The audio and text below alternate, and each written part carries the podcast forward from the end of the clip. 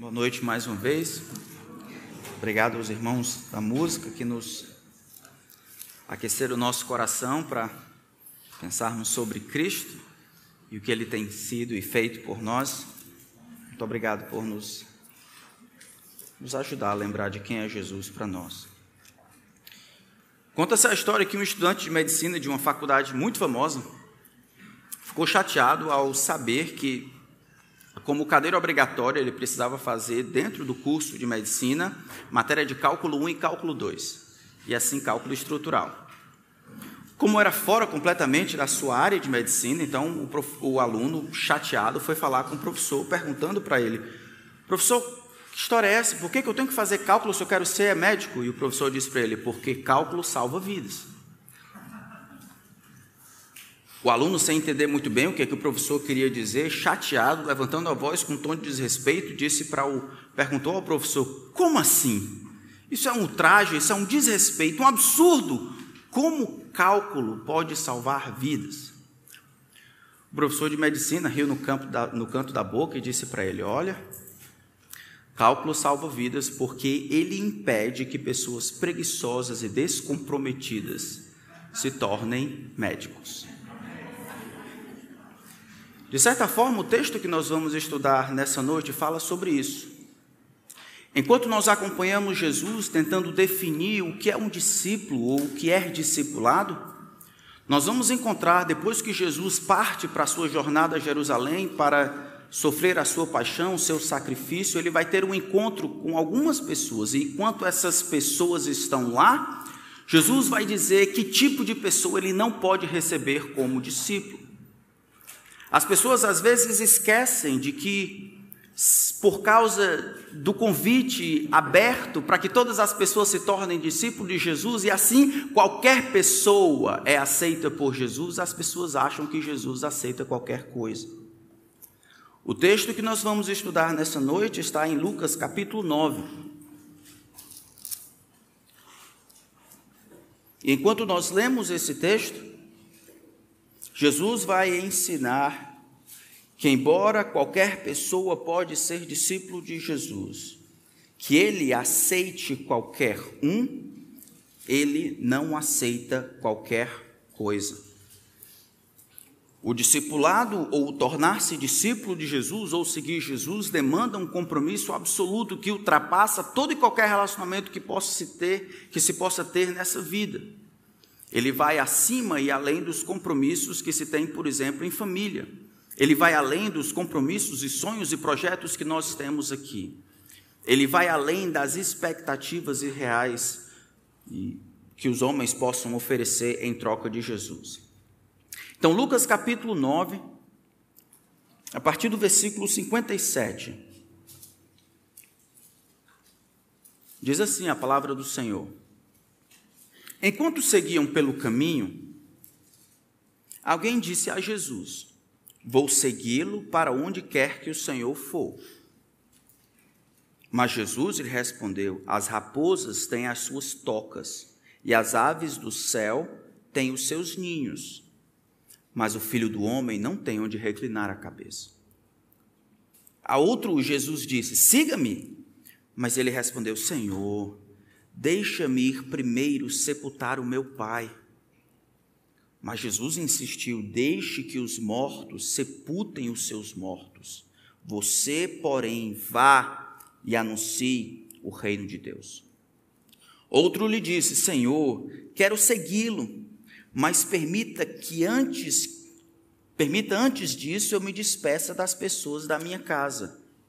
Mas Jesus lhe respondeu: Ninguém que põe a mão no arado e olha para trás, é apto para o reino de Deus. Vamos orar.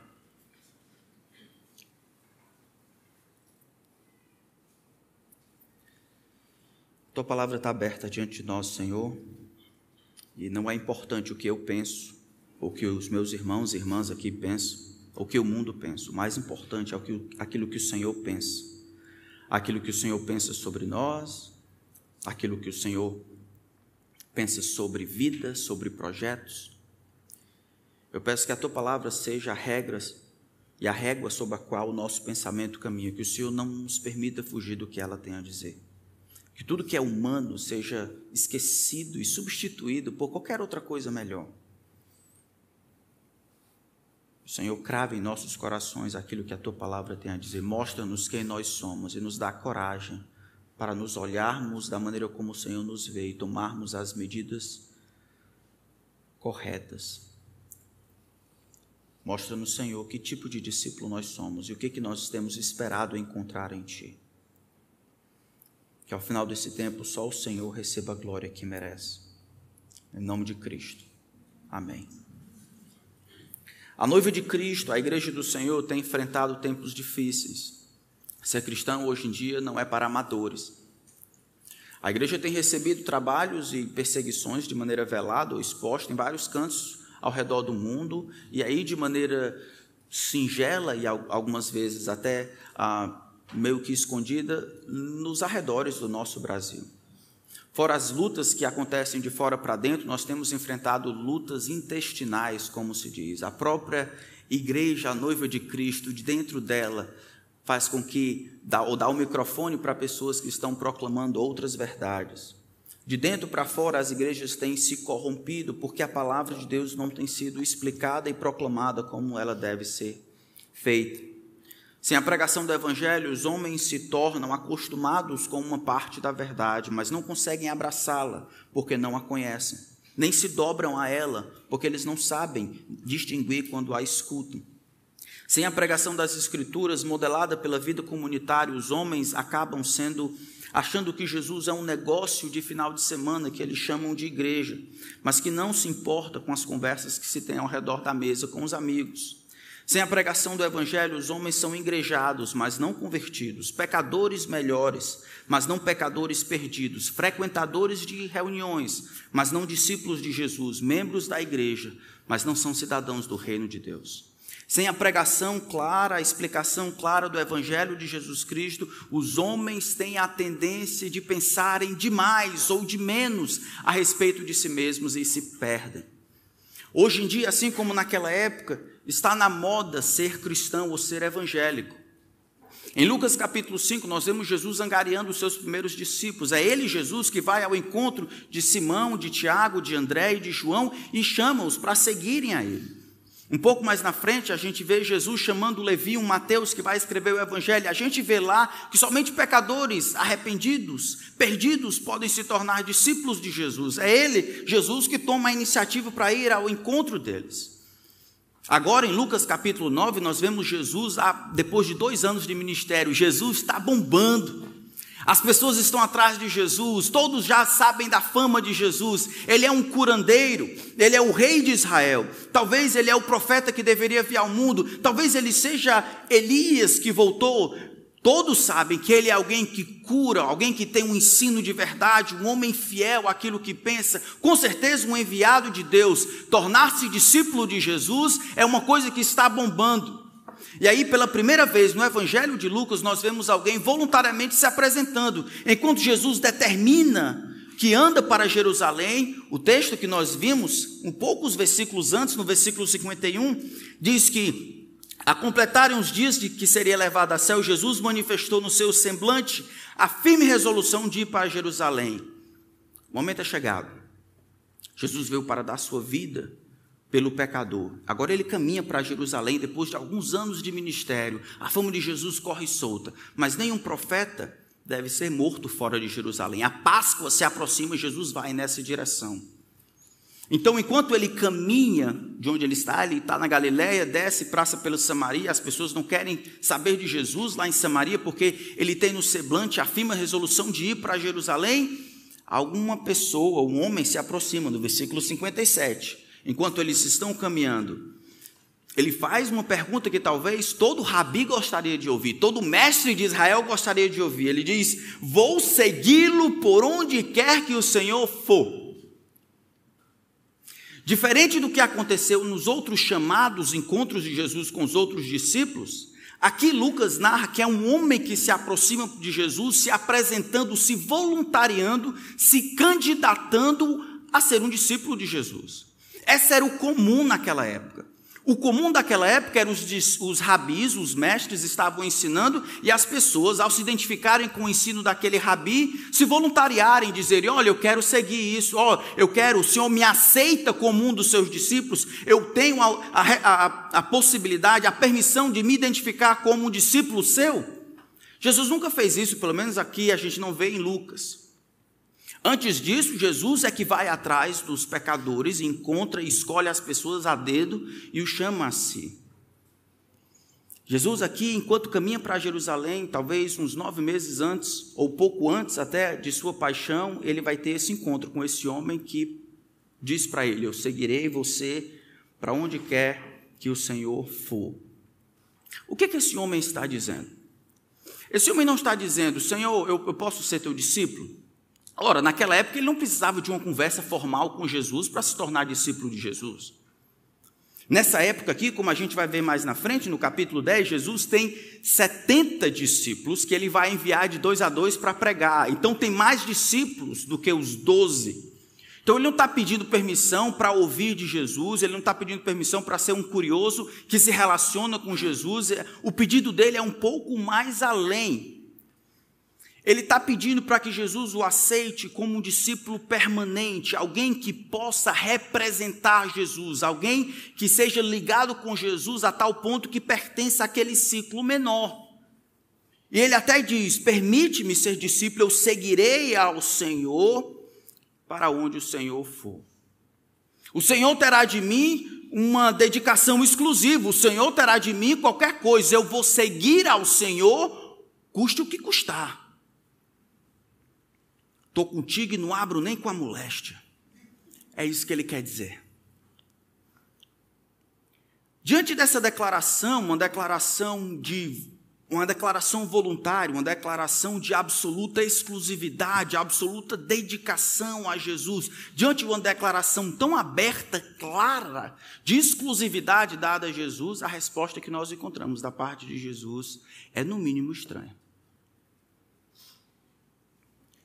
Jesus, para esse primeiro homem, responde de uma maneira diferente. Mas, versículo 28 começa com um contraste, é como se, apesar daquilo que o homem está dizendo, Jesus, Deus, percebe que por trás, não nas entrelinhas, mas entre as, as veias do seu coração, por trás das motivações, existe uma disparidade entre aquilo que ele fala e aquilo que ele realmente deseja.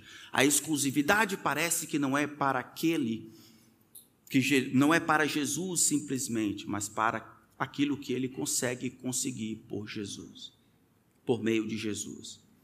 Parece que Jesus consegue ver que esse homem vê em Jesus não o fim, mas o meio não aquilo, não o lugar onde eu encontro repouso, mas uma ponte, uma maneira pela qual eu posso encontrar as coisas que o meu coração sempre desejou.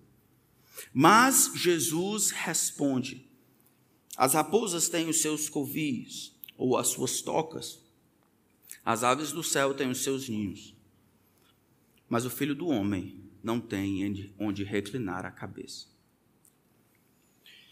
Em outras palavras, Jesus está dizendo: Olha, eu não tenho um lugar que eu posso chamar de meu, eu não tenho um lugar onde deitar e descansar para dormir, eu não tenho um lugar onde eu possa dormir de maneira sossegada, eu não tenho um lugar que seja meu, a minha casa, eu não tenho uma morada permanente. Quando a gente olha o que está acontecendo, parece que Lucas está falando não somente de não ter um lugar, mas de depender da hospitalidade de outras pessoas por causa do ministério que ele estava fazendo e de ser constantemente rejeitado e posto embora. Tá, Jesus começa o seu ministério em Lucas capítulo 4. Ele vai pregar em qual sinagoga? Nazaré, o lugar onde ele nasceu, o pessoal jogou bola com Jesus, ali as crianças não viram Jesus falar um palavrão, nem xingar a, mãe dos outros. Eles viram Deus vivendo entre eles, e quando Jesus diz: Ó, oh, hoje se cumpriu a escritura que vocês acabam de ouvir. Eles querem colocar Jesus, derrubá-lo de um precipício. Jesus é rejeitado pelos seus, então ele vai estabelecer um ministério em Cafarnaum. Mas em Cafarnaum, enquanto Jesus ensina os seus discípulos, ele começa um confronto com os fariseus. Por que os seus discípulos comem no dia de sábado, por que você está fazendo isso aqui em dia de sábado? Por que, que ele jejua? Por que, que ele come com os pecadores? E por que isso? E por que aquilo? Jesus foge. Jesus, então, agora da Galiléia, lá em Cafarnaum, ele desce por Samaria. Em Samaria, os homens não querem receber Jesus porque ele tinha na sua face como que um destino para Jerusalém e os samaritanos odiavam os judeus. Jesus está pulando de galho em galho, Jesus está sendo constantemente rejeitado, Jesus não tem um lugar onde reclinar a cabeça, Jesus tem sido perseguido, atribulado por causa daquilo que Deus chamou para ele, para fazer. E os discípulos precisam compreender onde é que eles estão entrando. A primeira luta que Jesus vai ter aqui é explicar esse homem que expectativas irreais. Homens com expectativas irreais não podem ser discípulos de Jesus. Embora Jesus aceite qualquer um, ele não aceite qualquer coisa. E uma das coisas que ele não aceita é as pessoas chegarem a ele com expectativas irreais. Como assim? Por aquilo que Jesus diz para esse homem, parece que esse homem estava tentando encontrar em Jesus conforto e tranquilidade. Aquilo exatamente que Jesus não tinha no exato momento. Ele estava indo para Jesus para receber coisas, para ganhar coisas. Olha, se ele podia se identificar com Jesus, esse grande rabi, esse mestre que curava as pessoas, com certeza ia ter talvez um trocado aqui para mim, alguma coisa que eu poderia ganhar e me relacionar e me identificar com Jesus. Eu quero esse Jesus aí que oferece, que dá, que troca, que, que divide, que, que é uma pessoa famosa, me identificando com ele, eu terei grandes coisas. Agora, embora a fama de Jesus está bombando, Jesus mantém a honestidade clara. Olha, as, as, as Raposas têm as suas tocas, as aves do céu têm seus ninhos, mas o filho do homem, aquele profetizado no livro de Daniel, ele não tem onde reclinar a cabeça, embora sendo dono de todo o universo, a missão que Deus deu para ele fazer, em obediência ao Pai, ele vai enfrentar perseguição, dificuldade, aflição, e os meus discípulos, seguindo os meus passos, precisam esperar a mesma coisa. Ainda hoje, irmãos, pessoas se aproximam de Jesus por coisas assim. Venha para a minha igreja. E eu vou dar um jeito no seu casamento. Às vezes as igrejas, os anúncios parece parece história da irmã Jurema. Venha e eu vou dar um nó, ou melhor, vou tirar o nó do seu casamento, o seu filho e aí você vai entrar liso e vai ganhar muito dinheiro, como se Jesus fosse um produto. E as igrejas, em vez de ensinarem a palavra de Deus, ensinam somente prosperidade, o que podem ganhar com Jesus, como Jesus fosse alguém que tivesse que subornar as pessoas, dando prosperidade, bênção daqui para acolá. Quem quer bênção? Quem quer dinheiro? Como Jesus precisasse lá sofrendo, precisando do amor das pessoas. As pessoas ainda hoje procuram Jesus por aquilo que Jesus pode dar, não por aquilo que Jesus é. Procuram conforto, procuram por bênçãos. E ignoram que, embora essas coisas existam e aconteçam como fruto da graça de Deus, elas não podem ser aquilo que nos atraem a Jesus. Do contrário, elas serão as coisas que mantêm a nossa fidelidade por Jesus. Aqueles que procuram Jesus por causa das bênçãos que Jesus pode dar, somente. Na ausência dessas bênçãos, eles largarão Jesus, porque eram as bênçãos as únicas coisas que os atraíram a Jesus e agora são elas que os mantêm. Nós pensamos isso, irmãos, à torta e à direita. Nós somos seres individualistas, egocêntricos, egoístas. O nome dessas coisas é pecado. Eu e você somos pecadores, é o que Deus diz. Por natureza, nós queremos destronar Deus de onde Ele está, de ser o centro das atenções, e queremos colocar o melhor candidato que nós conhecemos. Quem? Euzinho. Euzinho sou o melhor candidato para ser servido e amado. E nós vemos essa atitude aqui naquela época e vemos a atitude ainda hoje. E quando nós mantemos essa atitude de receber mais do que dar, nós transferimos isso para todos os relacionamentos. Nós olhamos para as pessoas e pensamos: o que, é que ela pode me oferecer? O que, é que ela pode me dar? O que, é que ela pode contribuir? O que, é que ela pode me ajudar? Se não é assim, eu não quero. Eu vou pensar naqueles que podem me dar alguma coisa. Pensamos isso em todos os relacionamentos. Pense naquelas pessoas que estão na, na, na idade de procurar um marido ou procurar uma esposa. O que, é que elas procuram? Alguém que me satisfaça, alguém que seja do jeito que eu quero, do jeito que eu pensei, alguém que. Não é à toa que depois, quando se casam dessa maneira, depois de 40 anos casados, dizem agora eu tenho que separar, por quê? Porque não tem compatibilidade. Você passou 40 anos, não tem. Não, não. Eu quero, eu vou procurar alguém que me complete, alguém que me faça feliz, alguém que me satisfaça. Quando nós pensamos dessa maneira, como mantemos essas expectativas com Deus, nós vamos transferir essas mesmas expectativas para com os outros relacionamentos. É assim com os filhos, é assim na igreja, é assim em todo canto. As pessoas não vão para a igreja para dar, para servir aos outros, para encorajar os outros. Eu vou para a igreja para ser servido. Então, eu quero que tenha um, um bom, uma boa palavra, um, quero que tenha um ar-condicionado esteja tranquilo, os bancos têm que ser mais ou menos confortáveis, tem que ser um negócio direitinho, a sala tem que ser legal, tem que ser assim e tal. Eu venho, eu sou um cliente, eu chego, sou servido e aí vou embora. Ninguém pensa no culto como sendo um momento em que eu dedico para abençoar os outros. Mas era exatamente o que Jesus pensou. Filipenses capítulo 2 diz: Cada um não considere a si mesmo, mas coloque o outro, considere o que é melhor para o outro. Hebreus capítulo 11, ó, não deixe de congregar como é costume de alguns, faça a demonstração, tanto mais quando vocês veem que o dia se aproxima. Não deixamos de congregar como é costume de alguns. Isso é, você vai para lá para encorajar os outros. Não para ser servido simplesmente, mas para servir o que é isso. São expectativas irreais do coração pecaminoso transportados para a religião.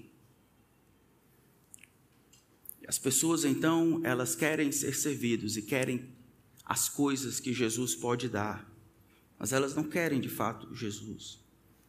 Quando não entendemos, meus irmãos, essa realidade, a realidade que Jesus, por si mesmo, deve bastar.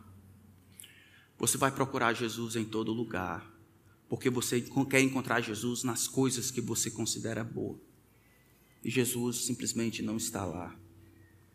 E aí transferimos isso para os outros lugares, para os outros relacionamentos, para tudo que é canto. Em Mateus capítulo 8, que narra esse relato, não com três pessoas, mas com duas pessoas, diz que essa primeira pessoa que conversa com Jesus, mestre, eu te seguirei aonde o Senhor for. Mateus capítulo 8, versículo 18, diz que é, 19, desculpa, diz que era um escriba. Aqui Lucas não está muito preocupado com quem disse. Lucas quer, quer nos ajudar a entender que, que é para qualquer pessoa.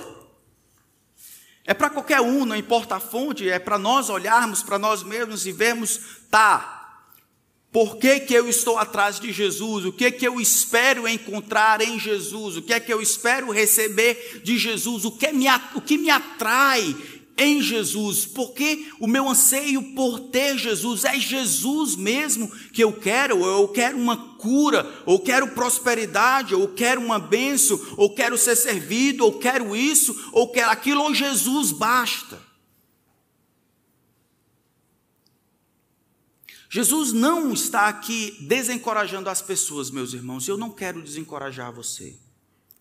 Jesus não está vendo alguém querendo, o Senhor, eu quero te seguir. Que conversa, sai daqui, seu interesseiro. Jesus está sendo Jesus, o homem mais honesto e gracioso que jamais existiu. Ele quer ter certeza que esse homem aqui sabe aonde está se metendo. Porque uma das maiores desgraças do nosso Brasil cristão evangélico são pessoas que pegam Jesus, colocam no bolso e usam Jesus para se dizerem crentes e amaciar a consciência, mas não são discípulos de Jesus, são religiosos. Só que não são religiosos católicos, são religiosos evangélicos. Não querem Jesus, querem as bênçãos. Como é que eu sei disso? Eu sei disso porque quando as bênçãos faltam, Eles não querem Jesus. Eles fazem biquinho. Foi o que aconteceu, não deixei de ser crente, foi o que houve, rapaz, Jesus me tirou isso, me tirou aquilo, não me deu isso, não me deu aquilo, resolveu tirar aquele negócio de mim, e essas coisas, essas bênçãos eram as únicas coisas que atraíam as pessoas a Jesus, e agora são as únicas coisas que mantinham as pessoas perto de Jesus. Removeu essas coisas, e os homens vão procurar isso à torta e à direita. O texto diz: o homem pensou que seria bom ser associado a Jesus, que era tão popular nesse momento.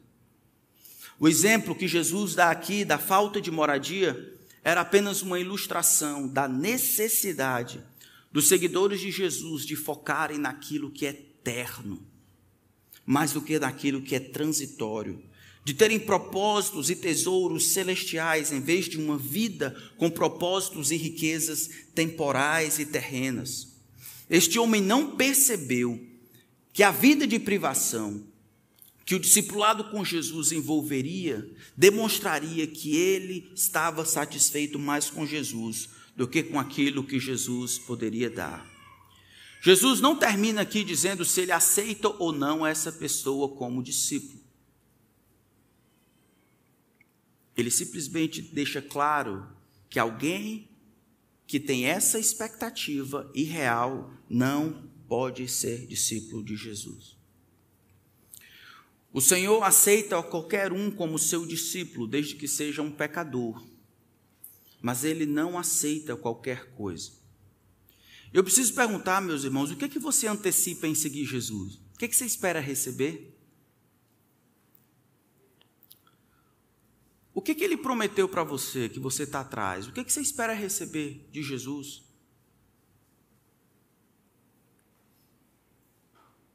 Você espera receber lutas por causa de Jesus? Ou, na verdade, o que você espera é facilidade, que Jesus vai abrir as portas, e que as coisas vão ficar melhores, e que você finalmente vai ser próspero. Embora essas coisas possam acontecer, não foi isso que Jesus de fato prometeu. Ele prometeu estar presente, sim, ele prometeu lhe dar sabedoria, ele prometeu perdoar os seus pecados, prometeu dar direção, prometeu impulsionar, consolar, encorajar você, prometeu estar presente todos os dias, prometeu sustentar você na sua mão, mas vida fácil ele nunca prometeu. Na verdade, em João capítulo 16 ele diz: Ó, oh, no mundo tereis aflições, mas tem de bom ânimo. Eu venci o mundo. Olha, quando chamaram Jesus de Beuzebu, maioral dos demônios, ele disse para os discípulos: Olha, aprendam. Se fizeram isso comigo, o que, é que vão dizer de vocês? Se chamaram Beuzebu, mestre de vocês, o que é que vão dizer de vocês? E agora tanto mimimi dentro, até das igrejas. Ah, porque ele me rejeitou só porque eu sou crente. Ah, ele me desprezou porque eu sou crente. Ah, ele me fala isso ou fala aquilo. Ser discípulo de Jesus significa abraçar o caminho da cruz que tantas vezes envolvem aflições e privações que você não teria caso não tivesse Jesus. Você poderia, como esse homem, ter um conforto, ter uma casa, ter um lugar, mas seguindo Jesus com esse ministério itinerante, como Simão, que teve que largar o trabalho, Tiago e André, que teve que largar a profissão, Levi, que teve que largar onde estava, o seu trabalho, o seu status, o seu dinheiro, o seu conforto para seguir Jesus, vai cobrar algo de você e Jesus quer que isso fique claro. Pensa nos solteiros e nas solteiras, servos de Deus, e o mundo olha e vê esses solteiros e solteiras passando da idade de casar, e embora fique desesperado e aceite qualquer um e qualquer uma, eles se mantêm puros, castos, servindo a Deus, lutando para serem completos e satisfeitos em Cristo. Pense o mundo olhando para esses e colocando o dedão, tem alguma coisa errada com essa pessoa. É por isso que ela é solteira. Tem alguma coisa errada com aquele camarada ali. Ele é meio esquisito. É por isso que ele é solteiro. Tem que fazer uma concessão. Como é que. Não, esse negócio de casar só com crente. Não, rapaz, tu tem que fazer uma abertura aí, rapaz, ó, sete para um. Tu tem que fazer concessão aqui, ó, só é uma coisa de matemática. Aceite. Sem Cristo, essa vida dessa solteira ou desse solteiro seria simples. Seria cair, comamos e bebamos, porque amanhã morreremos. Pense na luta que uma esposa serva de Deus tem para manter o casamento e honrar e respeitar o seu marido que não tem condições de liderá-la. Pense na luta que o filho que não tem pais crentes, de não ter essa liderança espiritual que diga o que a verdade de Deus diz, para que o filho aprenda, tendo, tendo, tendo que se submeter diante de Deus. Pense nessas lutas que são atreladas ao fato de você ser discípulo de Jesus. Não ignore essas coisas, não lute para que elas não aconteçam, é nelas que Jesus cumpre o que prometeu. As aves do céu têm seus lugares, mas vocês? Eu não tenho onde reclinar a cabeça e você precisa esperar a mesma coisa. Eu penso, ah, durante esse tempo de Covid, quando nós do Conselho Pastoral decidimos manter a igreja aberta, quando muitas igrejas estavam fechadas, correndo o risco de ser preso e ser multado. E eu lembro que, embora o conselho estivesse tranquilo quanto a isso, eu lembro que houveram guerras intestinais, isso é, pessoas de dentro, de dentro do cristianismo, tratando essas questões com grande dificuldade, raiva, ira, coisa que é própria daqueles que não conhecem Jesus Cristo. Catalogando homens que querem pastorear suas igrejas naquela comunidade, tentando ajudar da melhor maneira possível, chamando, catalogando esses homens de assassinos, irresponsáveis, ausentes de amor e todas essas outras coisas. Jesus prometeu, ilustrando com a própria vida, sem lugar próprio, cheio de privações e aflições, que os discípulos de Jesus precisariam esperar a mesma coisa. Irmãos, nós não estamos dizendo que nós não possamos ter casa. Eu tenho uma. E é provável que a maioria de nós tenha também. Jesus não está dizendo. Mas que para ter casa, não é com o objetivo de ter casa que nós procuramos por Jesus.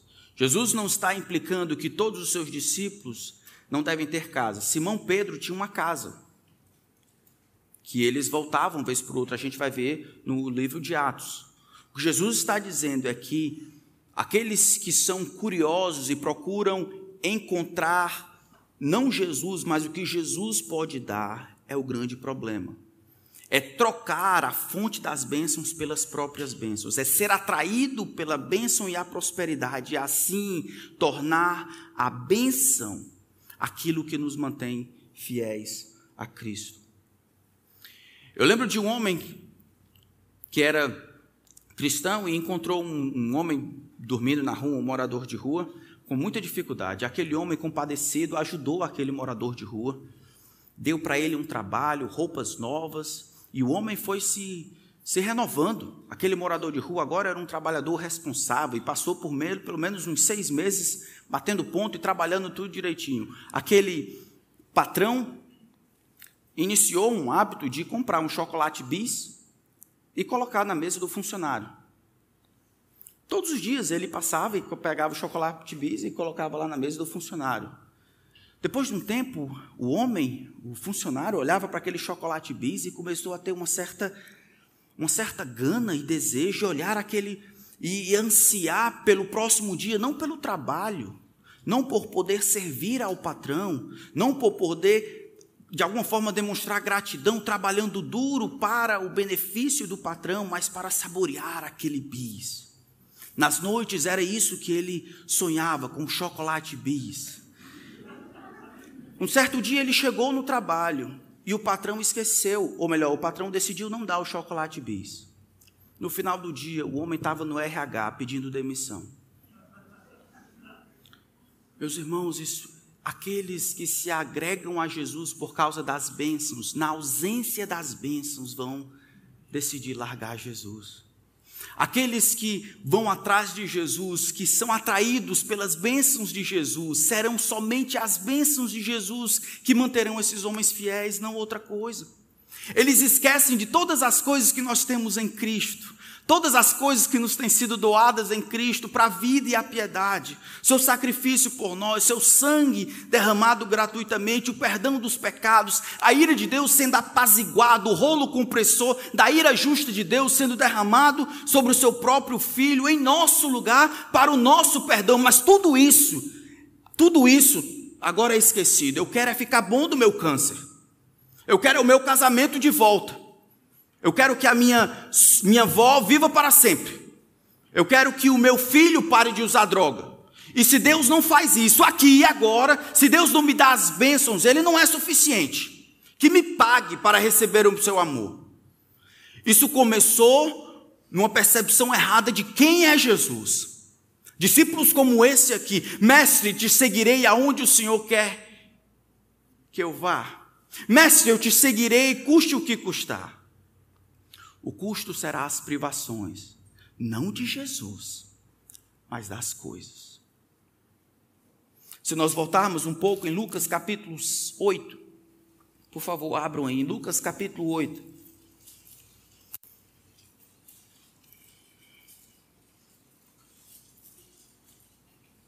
A partir do versículo 4, Jesus vai contar uma parábola.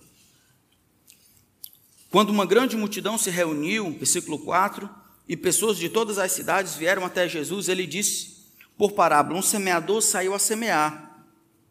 E ao semear, parte caiu à beira do caminho, foi pisada, e as aves do céu a comeram. Outra parte caiu sobre a pedra, e tendo crescido, secou por falta de umidade.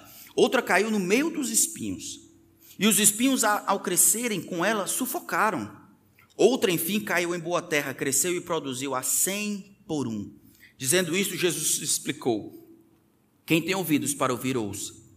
Verso 11, ele vai explicar o significado da parábola. Este é o significado da parábola. A semente é a palavra de Deus.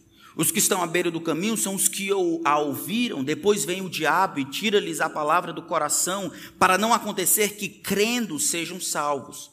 Os que estão sobre a pedra são os que, ouvindo a palavra, a recebem com alegria. Estes não têm raiz, creem apenas por algum tempo e, na hora da aprovação, se desviam. A parte que caiu entre espinhos, estes são os que ouviram e, no decorrer dos dias, foram sufocados com as preocupações, as riquezas e os prazeres desta vida. Os seus frutos não chegam a amadurecer.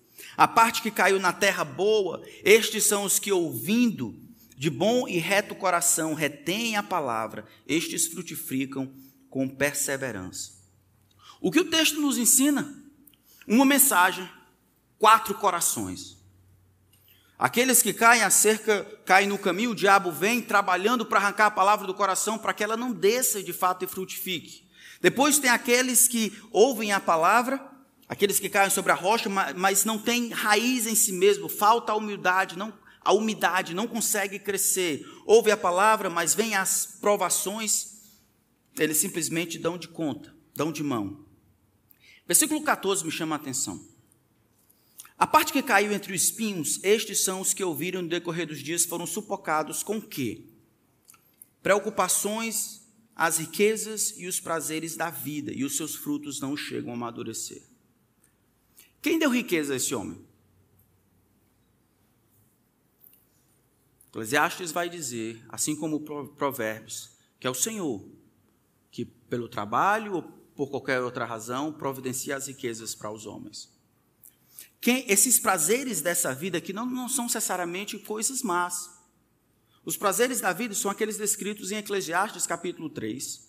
São uma Coisas como praia, como família, como trabalho, que podem ser pervertidas, exageradas e assim serem transformadas em algo ruim, mas iniciam algo muito bom. Os prazeres, as coisas da vida comum, da ordem comum das coisas. Família, trabalho, intimidade, essas coisas que Deus nos deu para o nosso aprazimento no lugar e na hora certa.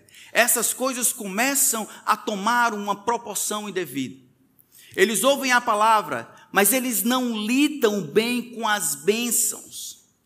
E eu quero acreditar que provavelmente homens dessa estirpe aqui, desse naipe, não agregaram-se a Jesus para se tornar discípulos de Jesus, mas para utilizar Jesus para ser o seu gênio da lâmpada.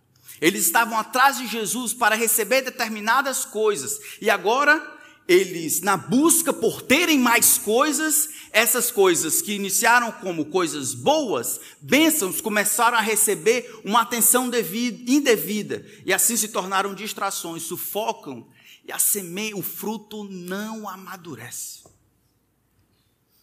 Quantos de nós já ouvimos pessoas orando por trabalho? Senhor, dá-me um trabalho, um emprego. Senhor, dá-me uma promoção. E os homens recebem uma promoção e um trabalho. Para quê? Para nunca mais darem as caras, ignorarem a família. Simples, viveram por muito tempo à base da ajuda e do donativo dos outros, mas agora, quando recebem, quando têm, não conseguem partilhar, dividir com aqueles que mais precisam. Quantos já vimos pessoas que oraram pedindo a Deus que mandasse filhos, e quando o filho vem, o filho se torna o rei da casa. Eles não podem mais sair porque o menino, alguém disse que o menino tem que dormir entre 10 e 15 horas. E aí não importa, eles podem fazer outras coisas, mas se o menino está na hora de dormir, ou está na hora de acordar, ou está na hora de mamar, ou está na hora de comer, ou está na hora de sorrir, ou está na hora de banhar, ou tá na... o menino é, é, é o centro ao redor do qual tudo orbita.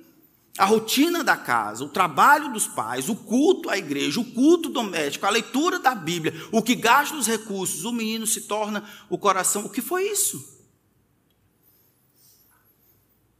É quando as bênçãos elas carregam consigo essa dificuldade, essa tentação de se tornarem ídolos.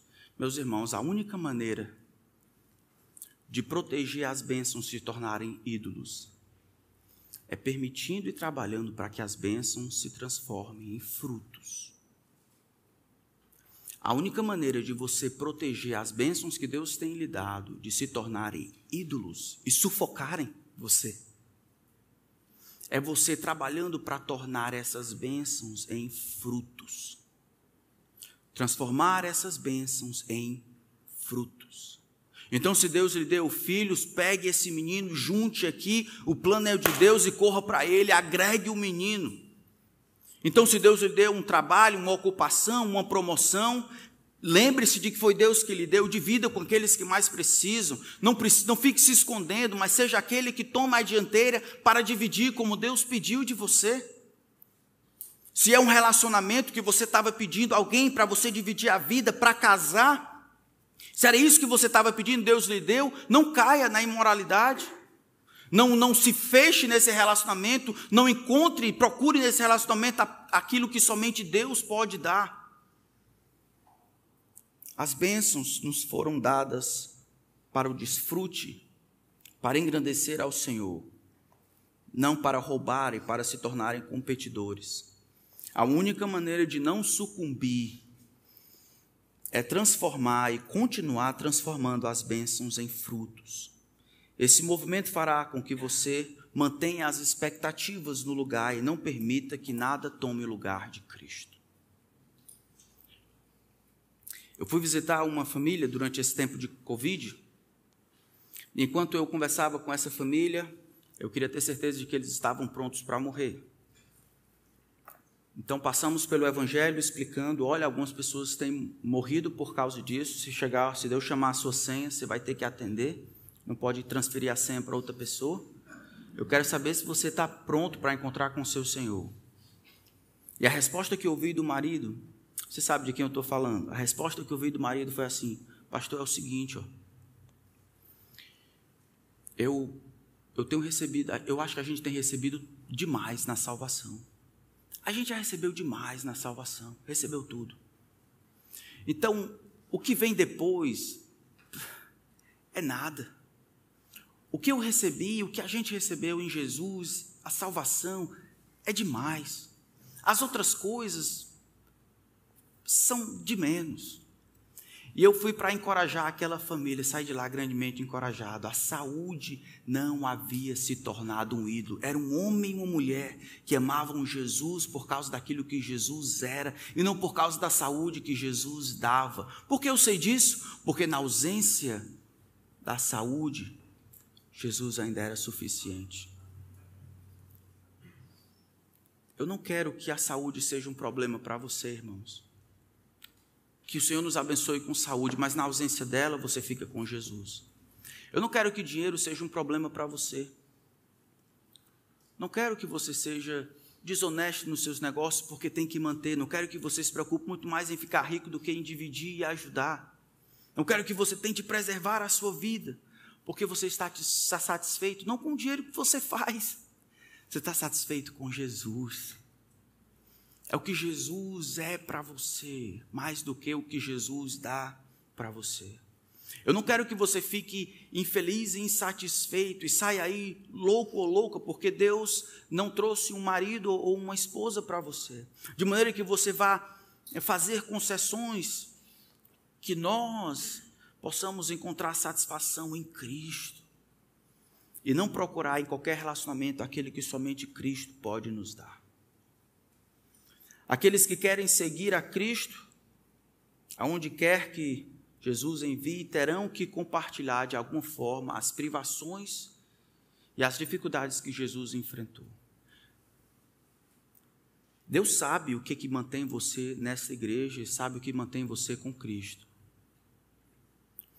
Se a única parte cristã da sua vida é que você vem para a igreja aos domingos, mas se você não está nutrindo o seu relacionamento com Cristo, tão envolvido com as bênçãos e os brinquedos que Ele deu para você, na ausência dessas coisas, e tantas vezes o Senhor retira isso de nós, você vai sucumbir, vai sufocar e, e você vai se afastar do Senhor.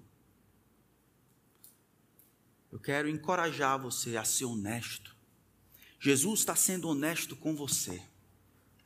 Quer me seguir? As aves do céu têm seus ninhos, as, as, as raposas têm seus covis, o filho do homem não tem onde reclinar a cabeça. O filho do homem tem sido perseguido e passado por privações, o filho do homem tem enfrentado dificuldades. Quer me seguir? Então tome a sua cruz e venha após mim. Quer me seguir?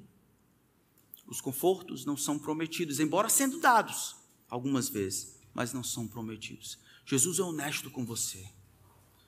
Pare de mentir para você e para os outros. Assuma Deus conhece o teu coração.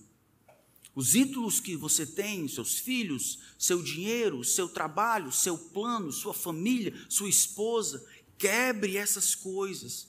Não permita que essas bênçãos, grandes bênçãos, se tornem competidores. Que Jesus seja suficiente para mim e para você. Que na ausência de qualquer coisa, Jesus ainda seja o nosso maior tesouro. Que tirem as coisas Dê-me Cristo. Pode ficar com o mundo, eu quero Cristo. Tirem todas as coisas. Eu estarei feliz com o meu Cristo, completo com Ele. Isso significa ser discípulo de Jesus.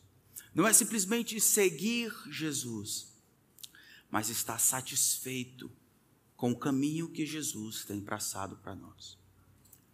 Então Jesus aceita qualquer um, mas ele não aceita qualquer coisa. Vamos orar.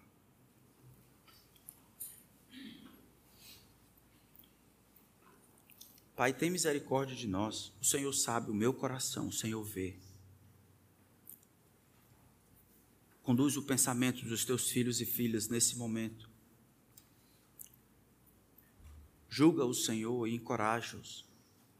Mostra-lhes, Senhor, o que, que eles têm feito, o que, que eles têm amado, e dá-lhes poder e graça porque nem eles nem eu temos poder em nós para fazer as mudanças que nós precisamos fazer. Nosso coração é uma fábrica de ídolos, as coisas boas que o Senhor nos dá. Os nossos filhos, nossas esposas, nosso trabalho, nossos dons, nossa experiência, ministério. Que o Senhor nos satisfaça, que Cristo nos satisfaça. Ajuda os meus irmãos a serem honestos. Não mentirem para si mesmos ou mentirem para os outros, mas viverem de maneira clara e honesta na presença do Senhor. Eu peço pelos meus amigos que vieram hoje, que ainda não se identificam com Cristo como discípulos, alunos dele. Essa é a mensagem que eu tenho, Senhor, para eles. Essa é aquela que o Senhor me deu. O Senhor Jesus, Ele é o próprio Evangelho, que Ele ofereceu a si mesmo como oferta para aplacar a ira do Deus Todo-Poderoso. E que nada pode substituir a pessoa de Jesus. Essa é a mensagem que nós pregamos aqui. E que nós estamos comprometidos a pregar até o teu retorno. Em nome de Cristo. Amém.